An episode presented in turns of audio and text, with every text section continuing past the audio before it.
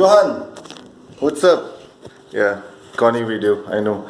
But I just want to say, like, thank you so much for teaching me at Sarvabhumi Academy of Music.